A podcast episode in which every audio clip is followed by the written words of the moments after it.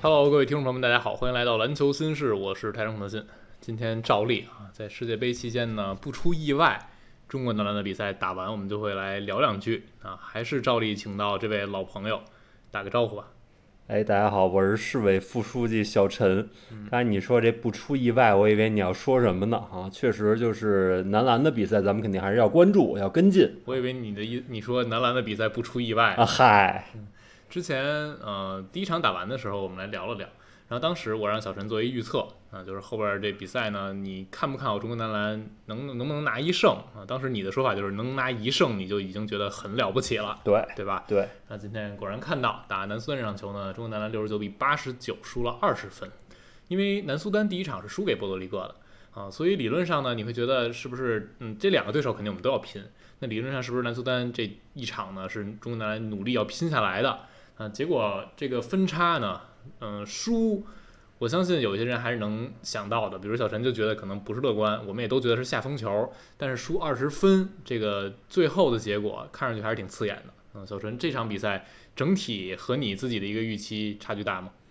呃，肯定是没有想到输二十分儿，而且就是刚才我看邵老师微博也说了，他说他不认为中国男篮和南苏丹真有二十分儿的差距。嗯啊，我也觉得呢，就是如果我们通过一些细节的一些调整，应该是不至于差这么多。嗯，但你就觉得输也确实正常的，对这比赛打出来一看就确实人家厉害。对，就是呃，首先我们从这个整个基本盘来分析吧，嗯就是南苏丹今天就贯彻了一整场三分球的手感，对包括产量都是非常的不错。嗯那跟上一场作为一个对比呢，我们也可以事后这个视角来来说出一些这种道理，嗯因为上一场比赛我们可以看到跟波多黎各的这种对拼。啊，双方是疯狂的上强度，防守端造对方失误，嗯啊，从上半场开始，这个强度就是拉满的，而且就是比分确实也是比较的焦灼。嗯虽然说南苏丹在领先，但波多黎各也是不断在给他们施压。那么这种情况下，南苏丹的球员在消耗比较大的情况下，他们从第二节后半段就开始没有那么准了。嗯，啊，前一节半是非常非常的准。是但是我们看今天这比赛呢，其实这比赛的整个过程有点像你昨天说的这个节奏，就是我们要把节奏适当的降下来一点儿，对我们要控制失误。那么我们要控制失误呢，南苏丹今天呢有可能啊，他也吸取了上一场教训，他没有从一开始让来防守给我们那么大的压力。嗯为什么呢？就是因为他上一场就是出现末节崩盘的问题，嗯包括加时赛就是体能会出现续不上，他会觉着可能他会觉得这样是有一点得不偿失的。嗯就我前面防守消耗那么大的体能，到最后我的胜利果实没有保住，嗯所以今天这场南苏丹采用了跟之前不太一样的策略，所以他没有在一开始就造我们失误。我们看上半场双方一共才三个失误，对，然后南苏丹只有一次抢断，然后他的那次失误是一个受迫性，就是非受迫性失误，就自己运到腿上了。嗯啊，所以在这种情况下，他们没有那么大消耗，那体能保持的就相对好，到了后边儿也就保持了自己的三分手感。嗯，所以说所有的东西都是有得有失。因为这场球呢，嗯，还就是中国男篮相持了两节半，嗯打到第三节中间的时候，分差还经常是在两三分这样徘徊，嗯然后是从第三节的后半段就崩了，啊，对第三节打完的时候应该就是差到两位数左右分差了，嗯然后末节中段拉开到十五分，最后就变成二十分这么一个结果，对然后在前两节半，尤其是上半场打完的时候，中国男篮落后四分儿，那个时候呢，我也发微博说，我说中国男篮这场比赛显然这个所谓的 game plan 就比赛计划做得很好，嗯就像我们之前说的，因为南苏丹是一支跑跳能力出色啊，虽然他这整体天赋可能和一些其他的呃非洲对比还是会更细腻一点，但是总体来说还是这样风格的队，所以呢，中国男篮还是要把比赛节奏降下来，然后呢，争取每一个回合跟对方磨阵地。从上半场打完的时候看到的效果就是这样，中国男篮上半场应该就只有两个失误，然后只有一个活球失误，呃，对方的二次进攻打的也不是特别多，然后反击这种利用失误得分也不是特别高，你会感觉中国男篮就算被对方投进几个三分球，但是因为比赛节奏慢，不犯这种错，不会被对方嗯直接一波流甩开，所以这比赛上半场还是相持住的。尤其第二节，中国男篮打出了世界杯到现在最好的一节球，嗯拿了二十六分。对，我看到杜峰指导也在说，这一节中国男篮就做对了很多事情，然后包括嗯整个的外线的手感也不错。上半场我说人家十八中九三分球，然后中国男篮上半场也十三中六，对因为我们知道我们自己投射也不是多好的队，嗯啊所以上半场双方的投射都挺好的。那大家就开始期待说下半场南苏丹能不能掉下来点儿。结果没有想到的是，中国男篮自己先绷不住了。对，就是还是发现，就是如果是比体能、比续航能力，可嗯能这块儿是我们最大的短板。是我们跟任何对手比，可能都是不如。那么在这个比赛强度之下，在上半场这种四平八稳的比赛强度之下，南苏丹体能没消耗，他们下半场三分还能续得上，嗯咱们呢就不行了，是咱们下半场三分就完全崩盘了。对，然后今天南苏丹最后一共进了十五个三分，这事儿就有多夸张啊！这场比赛打完，南苏丹现在三分命中率百分之四十四点六，嗯这两场球是整个世界杯打到现在的第三，第一是塞尔维亚，然后今天还在打没结束呢，第二是拉脱维亚，然后美国、加拿大，那大家就就知道这前五名是什么水准。因为南苏丹我们看热身赛的时候，他确实有很多特别铁的野板。就大家就觉得他能投就那么一两个球员，大部分球员都不太能投。对，但是没有想到，就是来到世界杯这个正赛舞台，人家第一场比赛准了上半场十中七，然后下半场十六中三。嗯，今天呢是从头准到尾了。啊我是觉得，嗯，我大概又把这个比赛录像捋了一遍，就看完整场之后，我看到的有至少有三到四个三分球，真的是非常非常难，嗯就是那种已经封到脸上或者封到手尖儿，还是把球投中了。对而且还不是之前大家觉得很能投那种南苏丹球员，那今天真的是很多人都投中了。然后赛后的时候，乔治杰维奇也说到这一点，说，呃，就是今天南苏丹确实准，然后有一些球我们防到了极致，然后防到了这个回合可能时间已经很有限，但对方投中了，这对我们打击是非常大的。然后另一点，乔治杰维奇也提到的是，他觉得中国男篮球员防三分这一项还是有点，嗯，没有给对方足够的压力，就你可能站在对方面前了，但是你没有特别尽力的、奋力的去扑那一下。所以我觉得这是嗯两方面看吧，因为你能想象的就是这场比赛中国男篮一定强调了要保护篮筐，三分球适当的是可以去收缩一下的，因为这场比赛打的时候，尤其上半场非常明显的感觉就是两支球队都比较往后缩。都会给对方一些三分的机会。南苏丹这边防挡拆挺明显的，防里凯尔挡拆几乎都是沉退防，然后几乎这个外线的球员都是从后边绕或者穿，就不会挤着人往前走。然后越往下半场打，给里凯尔放的越空。然后其他这些球员呢，有的时候是会大延误一下，比如说像呃赵继伟啊、像赵睿这种，他们可能觉得有一定的持球的能力，而且他们就觉得中国男篮这后卫的处理球可能会比较弱，你大延误一下，他就完全没有处理球这个空间了。所以南苏丹整体还是会往后收，然后你就打着打打到下半场，人家还是能回应一些中国男篮回收的这种策略，就是这球，比如说在一侧一个挡拆，然后你弱侧去协防，漏掉这边弱侧底角，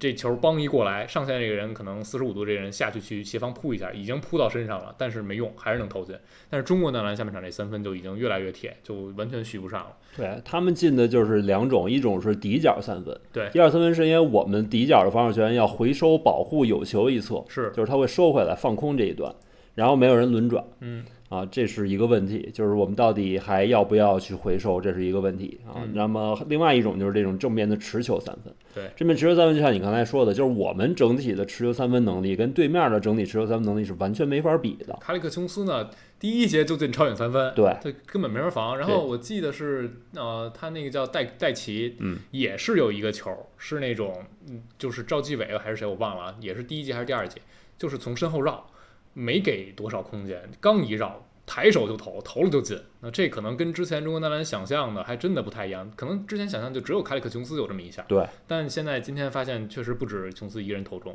嗯，对，这就是没法办的一个事儿、嗯啊。就是好多非洲队他们在这个在这个呃世界杯上都会有这种投射的表现，包括之前咱们看的那个是哪个队来着？嗯，安哥拉是吧？是啊，对，安哥拉也是，他们那场比赛就是打意大利那啊场打意，大利进了好几个神奇的三分。对，就是他们也都知道，我非洲队打欧洲队，反正我就背水一战，我就扔。我是觉得他们就真的是有那种必进的信念，就是我出手的时候啊，我也不管三七二十一，我就觉得我就拽了，拽了就能哦进。因为那天是那个蹲到，因为六七那个小后卫，啊、他那球有一球我印象特深，投出去的时候那球根本不带转，嗯他平常投的一些中距离还是会转的，那三分球根本没转对。然后那球就是就是我不知道棒球你了不了解，有那种球就是嗯这种飘着的，就是不带旋转，那个球的飞行轨迹就是会飘忽不定，没法预测。那个球就有点那种感觉，然后就是投进了，就是完全非常夸张那种。嗯，你对接着对说对啊，就是就是差不多就这就意非思。洲有这种不讲理的三分球，有对，可什能么炸为为了瓦坎达是吧？什么高科技啊哈、是，那那我们还是呃有一个话题我是挺想聊的，嗯，就是也是今天看到赛后杜峰指导在点评这场比赛的时候说的一点，他说感觉中国男篮的防守策略，尤其是防挡拆、防卡里克琼斯这个强点，有一点儿呃全场太单一了。他的意思就是一直都是我们都是中锋是沉退，然后外边的四个人基本都是我换防，就是这么一个防守策略。然后防挡拆的时候，也就是一直沉退，然后从身后去追一下。呃，杜指导那意思，我感觉就是你没有混合策略，比如说你时不时的有没有这种夹击，有没有大延误，或者有没有呃嗯换一种，比如说换不同的球员去领他，然后不在外线无限换防，就是你这四个人不是无限换的。反正杜指导意思就是你得让呃卡里克琼斯不断做判断，得让对面整个南苏丹队的攻击的时候有面对不同的策略。嗯，然后杜指导就觉得整场中国男篮策略相对单一，就有点儿温水煮青蛙，然后对方慢慢慢慢全适应了，就已经自如应对了。反观呢，南苏丹防中国男篮的时候，有的时候会是大延误，有的时候是完全绕在身后放你投三分球，然后也有这种比如全场领防一下压迫你的后卫，他会觉得南苏丹的防守嗯变化更多。那你看的时候有没有这种感觉？你觉得中国男篮的防守是不是会太单调了呢？就是大部分时候我们还是要强调混合策略，嗯这个是这个是肯定没错的，是，但是也得具体问题具体分析。嗯因为就是为什么对方防我们会有混合策略，其实你刚才也提到这个问题了，因为我们几个球员的特点确实是不太一样。是，像赵继伟和胡明轩，他们属于身高相对矮，然嗯后处这胡明轩是属于处理球能力不是那么强，所以对方非常喜欢延误的，甚至换防的。对，他不管是策位单打还是还是出球都不是那么好。然后卡尔安德森是属于完全没有持球头，所以说对方可以完全放他。嗯对，所以这种混合策略其实是根据特点来制定了这种不同的针对性。嗯我觉得还是不是特别一样。对就如果说我们只是针对卡里克琼斯一个人的话，那还是不太一样。另外一个就是说混合策略呢，这个事儿不是光是这一场的问题，我们在大部分比赛的时候用的都是这个内线沉退的这种策略。确实是，对吧？因为周琦也好，胡明轩也好，他都是呃要强调大量的护框的作用，而王哲林就不太擅长去换防小个。嗯，你让王哲林延误出去，基本就是白给。是的，对吧？所以说，就是大部分比赛我们都是这样，不是说光是针对琼斯，这可能跟我们大个儿的这种特点也有一定的关系。嗯另外还有一个问题就是混合策略，它不光是在弧顶两个人嗯的问题，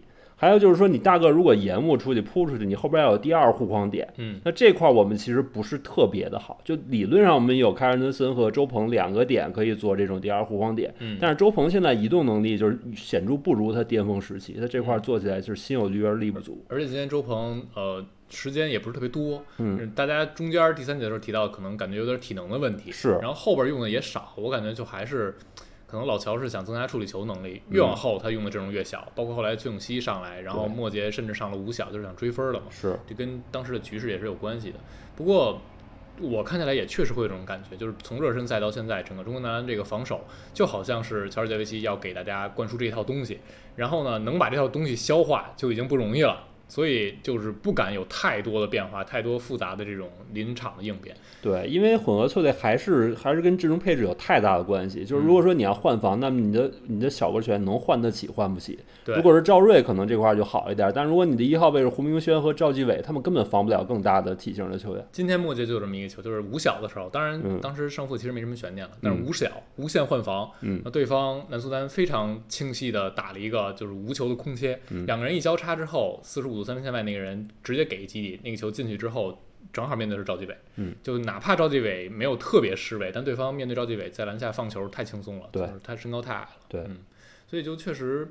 在防守一端呢做的也不是特别的理想，所以今天这场球，你在我预期中就是中国男篮最多就是得七十多分，嗯，要赢就是七十多分赢球，嗯，然后最后结果呢是首先没防住人家，人家拿了八十九分，人家三分球完全投开了。对，然后就是中国男篮自己连七十分也没得到，就真的只好了第二节那一节。嗯越往后看，整个的火力就有很大很大的问题。就老生常谈几点，一个就是罚球啊，后边儿第三节的时候，南苏丹得到很多罚球的机会，那一节双方打得很泥泞，然后有一些争议的吹罚，但是南苏丹呢，人家靠着罚球把这一节撑过去了。最后一节南苏丹爆开的时候，中国男篮就运动战基本上没什么招了。我没记错，末节应该十一中四，然后也有了一些罚球，但是罚球准头也不太理想，十一中七吧，我没记错末节的话，整个这一场打完，中国男篮罚球二十一中十三，六十出头，嗯南苏丹罚的也不准啊，但是也也比中国男篮强一点点，人家是百分之六十七，我们百分之六十二吧，然后周琦也有一个罚球三不沾这种，这是老生常谈的问题。然后还有就是打到最后呢，里凯尔努力在强攻了，今天里凯尔拿了二十二分球，五个篮板、三个助攻、两个抢断，就把数据栏填满了啊，效率相对来说也可以，十六中八的运动战，啊然后还进了一三分，罚球稍微差点意思。但是今天很明显，里凯尔和上一场就完全不一样了，所以大家调侃第一场输了四十二分，然后今天里凯尔拿了二十二分，从零到二十二，然后中国男篮就是从输四十二到输二十，就是差里凯尔这二十二分儿对，就是他得得四十三分儿，咱们就赢了。啊，对，所以上一场得零分儿，咱们输四十二分儿；这场得二十二分儿，咱们输二十分儿。所以他只要得四十三分儿，咱们就能赢。那可说呢，就是光赢还不行，下一场要是打波利各，这这一会儿再说吧，这题外话了。呃，里凯尔今天那表现，小陈怎么评价呢？就是正常发挥，嗯，就是就是上一场输完之后，很多人会质疑他的得分能力，就还是那个那个话题，就他在 NBA 可能确实得分能力不是那么拔尖儿，是但是还是对比到咱们的环境，你说现在在 CBA 的这些球员，他们在 NBA 根本打不上球，嗯到 CBA 照样砍三四十分儿，所以就说他的得分能力放在咱们这环境里，那就是肯定是最顶尖儿的。就看你跟谁比。对，所以今天拿过来就是最顶尖儿的啊，包括像今天这个霍利斯·杰弗森这个表现，你想原来他在 NBA 是干嘛的？就是一纯的角色球员，是对吧防到守了红兵儿，对，到了他们这个队，他就是得分能力最强，他就是绝对的核心，所以说都是得看环境嗯啊。我觉得正常发挥，但是呢，就是确实因为他进攻端短板的这个问题，你可以发现后来他在就是南苏丹可以让他去得分，他在第三节单节得了九分，对，中上半场国男篮第三节一共十三分，他得九分。对，上半场上半场是他得了九分，第三节得九分，但是他得这九分呢，南苏丹这边还是对他不协防。对，就是你你得吧，反嗯正你单打嘛，你中距离抛投、中距离跳投，你的得分效率也就这样，对吧？我们可以让你得这么多分儿嗯啊。那所以说不协防的话，他整个进攻端组织进攻这块儿的作用就发挥不出来。是所以说，它虽然产量、效率都没有问题，但是整个的进攻影响力是没有达到预期的。没错，他仅有的两个助攻，就都是第一节开头那两个助攻。嗯，第一节一上来咱们的八分嘛，有两分是他得的，还有两个助第一脚三分的助攻都是对他我传印的。象中那两个咱们有一个球是很明显南苏丹这边防守策略选择有问题，应该是对加布里埃尔防挡拆的时候，里凯尔持球发动挡拆，他延误了。嗯，里凯尔是很喜欢延误的，因为对你延误我就完全能找到空位了。对嗯他进来之后，就是他他进来之后是是传赵睿那个球是吗？还是传周鹏那球？传周鹏那个啊，传周鹏那球。对，对，先是给到顺下的内线了，嗯被延误之后给到顺下的内线，应该周琦吧，然后周琦再分底角，然后周鹏就投中了。所以就，呃，我是我对这个里凯尔最后的评价就是，他已经很努力、很勉强的让自己做一些平常自己不是那么擅长的事情，就是他那些强攻都持球中投都出来了，然后就推进去这种抛投找板，这都很正常，算是里凯尔的进攻手段。然后给我很直观的感受就是整个的下半场，尤其最后一节半，南苏丹非常往后收缩，基本上里凯尔拿球在三分线外的时候，就是站在禁区边上，因为就知道你在外线投，就算你投，你投篮动作也很慢，我再上去都来得及。所以越往后打，整个南苏丹这防线都龟缩得很严重。就中国男篮和南苏丹一开始都比较龟缩，但是人家南苏丹一直能投进三分球，然后中国男篮这边呢就不太能投进三分球，尤其是里凯尔持球的时候，他是一个没有空间威胁的点，对方就更收缩。他一往进走，你就感觉这禁区附近全是人，对方又都是大长胳膊大长腿儿，哪儿哪儿都是人。然后分出来之后，中国男篮其他的这些球员处理球能力也不强。今天呃，很明显给我一感受是中国男篮更强调通过把球先给到内线去发起进攻，有很多一上来比如给周琦的，后来有呃周鹏也有，王哲林也有，先在低位背身拿球，嗯，拿一下之后，我是看自己打还是看侧应球？对，然后拿到球这一瞬间，你就感觉没有空位，就是整个的能算这五个人，就相当于在这四分之三场或者三分之二场织了一张网，最远端就放掉了。然后中国男篮这球啊，恨不得都不能往地上运，你运完也不知道这个机会能出在哪儿。有几个球我看的都非常明显，就除非你这个大中锋有本事，我运一下球，我顶着人就把这球扛了，然后就打进或者就造那犯规了。要不然这个球很难处理，几乎创造不出什么好的机会。所以我就觉得，真的就还是非常简单的空间和处理球的能力的问题。你这个球，人家协防的位置就是可以比正常的多。就比如说里凯尔和周琦都在的时候，两个飞空点点，大家想象一下，在 NBA 赛场两个飞空点什么概念？你就想对面罗伊尔维是 NBA 级别的助教，那现在在这儿当主帅，然后他本来也以调教防守见长，所以我觉得今天他们整个南苏丹在防守一端对中国男篮限制也是非常非常成功。对我昨天我也提到了，就是我觉得南苏丹的防守是比这个波多黎各要好不少，对，他们的防守纪律性，包括护框这块儿都是做得而更且好原的。始条件也好，对嗯对啊，条件也好。是嗯，他们唯一的问题就是可能后场篮板卡位这块儿，受限于体型，不是做的很好。然但后是中国男篮还得退防，还对不太敢抢前对篮，。就是这块儿你得二选一，嗯，因为你命中率低呢，这个是预期之内的。那么命中率低的情况下，你是去抓篮板还是去退防，对吧？这块儿就是看你怎么选了，是很有可能不能兼顾的。所以最后说了半天，虽然中国男篮在至少两节半的时间里控失误啊、保篮板都做得很好，最后你利用失误得分四比十五，嗯，然后二次进攻得分是四比十四，还是每项都输了人家两位数的分儿。然后很刺眼的一项呢是快攻零比八，嗯，让南苏丹只拿八分快攻。中国男篮这策略是成功的，但是中国男篮自己也只能拿零分的快攻得分，就没有办法打反击。今天这个事儿呢，我也看到乌鸦杨也在说，嗯然后包括有其他人也评论我说，为什么中国男篮明明知道自己的进攻已经这么差了，就你就这么打中国男篮一场球就是六十多分儿，六十三分儿到现在六十九分儿，那为什么不推一些转换？然后我说的就是没那个能力，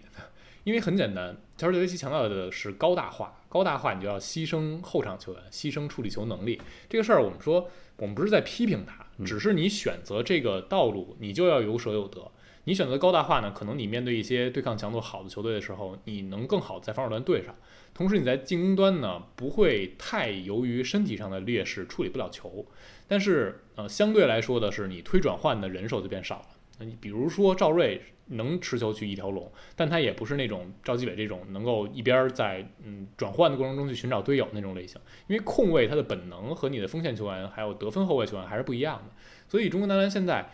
很多球员拿到球，第一时间就是先把这球控制住，我别失误，尤其你打咱苏丹这个队，我相信大家也已经强调过，就是我们宁可不快攻，也不做那种快攻一半儿丢了球，或者我快攻潦草的嗯没有打进，被对方反打快攻。这我们上一场之后也说到了，我我觉得打南苏丹就是宁可大家都不快攻，所以今天这个结果我是能接受的，因为中国男篮现状就是这样。对，嗯因为快攻的话，主要是有两种发起的这种方式，一种是你抢断了对方，直接发起快攻。对，这块儿咱们就抢断不太了，是也没这个资源，嗯，所以说就没有办法。然后另外一个就是抓下篮板之后快攻，嗯，抓下篮板之后的快攻，第一个问题就是保板儿，嗯第二个问题就是保板儿之后的出球，第一传怎么上？嗯，就是你看 NBA 很多球员，他们大个儿拿下篮板，比如像勒夫这种的，就直接能长传找前边。是的，对吧？所以这个就是一个能力，我们我们的内线这方面能力就要差很多。那么如果说你不能直接找到这个快下的球员玩这种长传的，那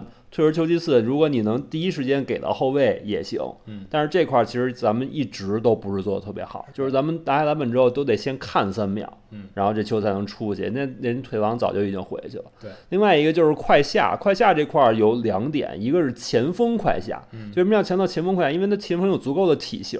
前锋你只要跑得比对面中锋快，你过了半场之后，你这个体型杀到禁区内，对方就很难防，可能只能犯规了是啊。那么这块儿的话，就是凯尔安德森他这块儿不是他的长项，周鹏又岁数大了，对，所以我们多用这样的前锋就不行。那以后看看崔永熙、张镇麟这方面能不能做得更好。嗯另外一个就是射手快下，我们看很多欧洲队他们的快攻啊，射手早早的就能到了底角，这个非常重要，因为对方呢一般快攻都是退防中路。后卫中路可能派两到三个人把这个篮下给挡住，因为这是你快攻的最好的机会。那么这时候底角往往就会他说他是顾及不到了啊。我们看很多欧洲队，他们都会底角找一个射手，在左底角或者右底角站在那儿，然后等着投三分这样的机会。是，很多转换底角三分的机会。那么这块儿呢，我们好像也没有去刻意的安排，我不知道可能是不是跟体能也有一定的关系，因为你跑到底角毕竟是最远的一个位置嘛，确实这块儿对于进攻来说是有利的，但是对于体能消耗也是最大的。对，就很明显，就我们的快攻的推进是根本赶不上对方退防速度的。对啊而且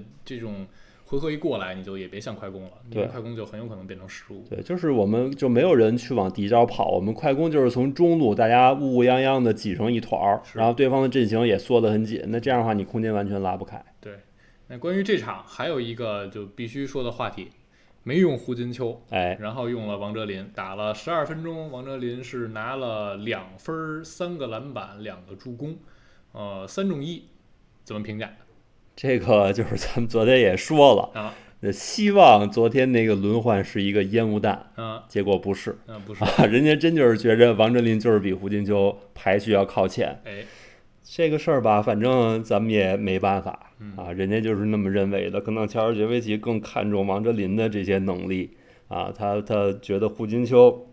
就是说，如果说你是空间型内线，你得能投三分。嗯你比如像帕帕尼古拉乌，对吧？刚才第一节迎着三勾嗯投进几个三分，那挺舒服，确实是不错。那胡金秋这个两分呢，他可能觉着价值就不够。但是说句实在话，这也得看环境，对吧？咱们这个进攻水平，他那个中投的得分效率还真不见得不够看，是是吧？咱们真是有点分儿，那就是很宝贵。对，啊，所以说，呃，这已经比赛已经结束了，也也没什么再多能说的了。然后下一场又是打波多黎各，按照咱们昨天聊的，打波多黎各可能王真力相对还更好用一点，对因为波多黎各毕竟内线矮嘛。对，因为就是我一直在说，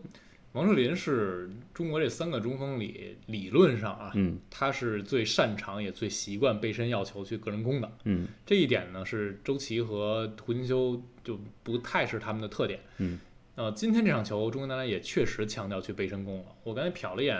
这个中国男篮官方的一个数据，应该是有八次的背身进攻，这对中国男篮来说已经挺多的了。之前的热身赛啊、呃包括上一场，应该也就是三四次一场这种。感觉就大家很明显的直观的感受就是，现在中国男篮不再强调死乞白赖在低位要球了，但是大王呢是有这个特点的。今天中国男篮又想打这一下儿，我是觉得他们可能是不是要看王哲林有没有可能在这一项上提供一些帮助。因为今天王哲林上来，我记得会有一些在低位拿到球之后吸引防守，再把球传出来，是能创造一些机会的。但是总的来说呢，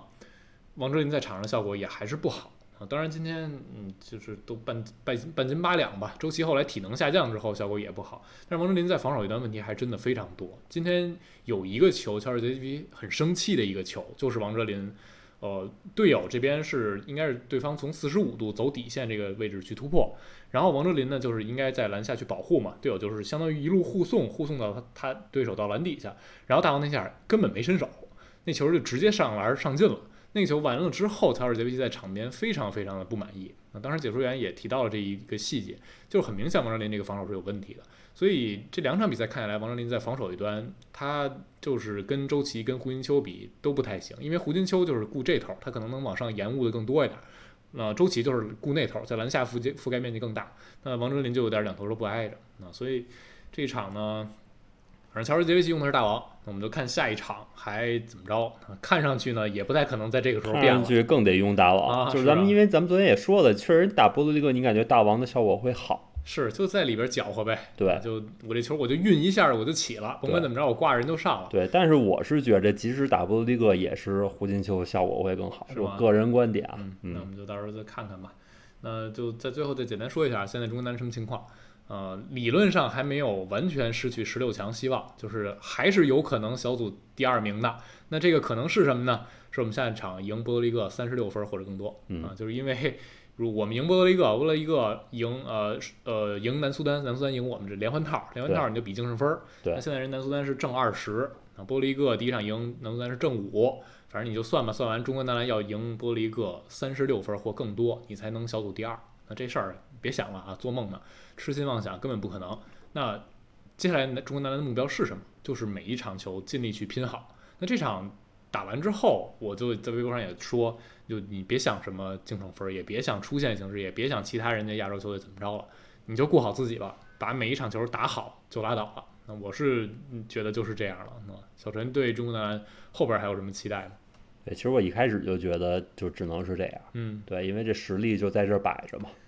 呃，那后边的期待就是希望大家还是能把这个精气神儿给打出来。哎，对，就说到这一点，就是这两场最后都有点崩。对，就是上一场我们在末节追到差二十五分儿，就是就是我我不太想跟日本队去对比，嗯但是你不得不去对比，是就是他们输德国十八分儿，嗯其实就是说直到垃圾时间他们也还在没拼放呢弃。对，日本人就是他就是这么轴，嗯，就这样啊，然他后们昨天就逆转了。他们打什么都这样，他们女排也是这样，嗯女篮、男足好多都是这样，他们就是轴，就是他们就觉得输十八分比输十九分要好，嗯所以他们就会拼到最后。咱们呢就是跟塞尔维亚打到最第四节追到差二十五分，咱们就不想着往二十分追了，后边打一波十五比零的。对，啊最后就瞎瞎胡弄了，就就输到四十分，嗯对吧？所以我觉得就是这种精气神儿的东西吧，还是得稍微稍微再给点儿力，对，啊我就看到有一种说法，就这两场感觉中国男篮至少要多输出去将近二十分儿，嗯。就是比赛完全可以少输一点儿。那为什么呢？就会有一种，嗯，我很努力的打，然后最后发现差距就是摆在这儿，那就这样了。今天这场球我尤其有这种感觉，就是中国男篮前面做对了很多事情，比赛策略制定的也很明确，就大家都说应该这样，然后确实这样。你包括进攻端很多那种虚晃、假动作、造犯规， 对全都对对来了，这对些事儿全都强调到了。然后打到第三节，拖着拖着就被拉开到十分，然后末节到十五分，你就觉得中国男篮就觉得这比赛没戏了。对，就还是一个替补的问题吧。就是周琦当时下的时候，嗯我看了一下，是第三节还有三分半钟，那会儿男篮落后三分。嗯对，等他第四节再回来的时候，已经落后十二分，然后他自己造一犯规罚俩球，是追到差十分。嗯，啊，所以就是我觉得，首先还是一个防守的问题，因为他下去之后防守确实差太多了，对嗯这是肉眼可见的。你中路防守差太多之后，边路就得往中路收嗯收缩，就导致对方进了两个底角三分，是然后再之后又进了一干拔三分，那是没办法，这都是第三节后半段发生的事儿。对，然后咱们这边呢是里凯尔在这边攻，里凯尔是进了那个阶段仅有的两个球，得了四分儿，嗯，但是人家是进了仨三分呢，所以你这一进一出，你就这分儿就拉开了是，啊，所以我就就还觉得是还是替补的一个攻防的问题，嗯，攻防都是有很大的问题，对，反正说回去就还是那一点，就无论怎么着拼到最后，因嗯为实力差距呢，可能就是这么大了。这场球打完之后，我相信应该所有人都认清现实了。就上一场你说中国男篮可能赢一赢一场你就痛哭流涕了，嗯，我还在心里暗暗的觉得是不是打南苏丹和打波利格都是有这么一拼的，嗯啊今天看。这一拼呢，也就拼了两节半，那到最后就绷不住了。这实力差距确实比我想象中还要大一点点。然后也确实让更多的球迷也好，从业者也好，就认清现实了。嗯，可能中国男篮就这一届大赛就是努力看哪场球能拼下来，然后争取把自己最好的表现留在场上就行了。所以就还是那句话，没完就继续支持。然后我觉得中国男篮起码在这一场比赛前三节做的很多事事情都是对的，然后可能确实有能力不足，最后确实这口气儿呢，精神上也没有绷住，那就希望下一场能多绷一会儿。好，那今天我们就聊这儿啊，也感谢小陈，希望中国男篮后边一切好运吧。我们下期再见，拜拜。各位拜拜。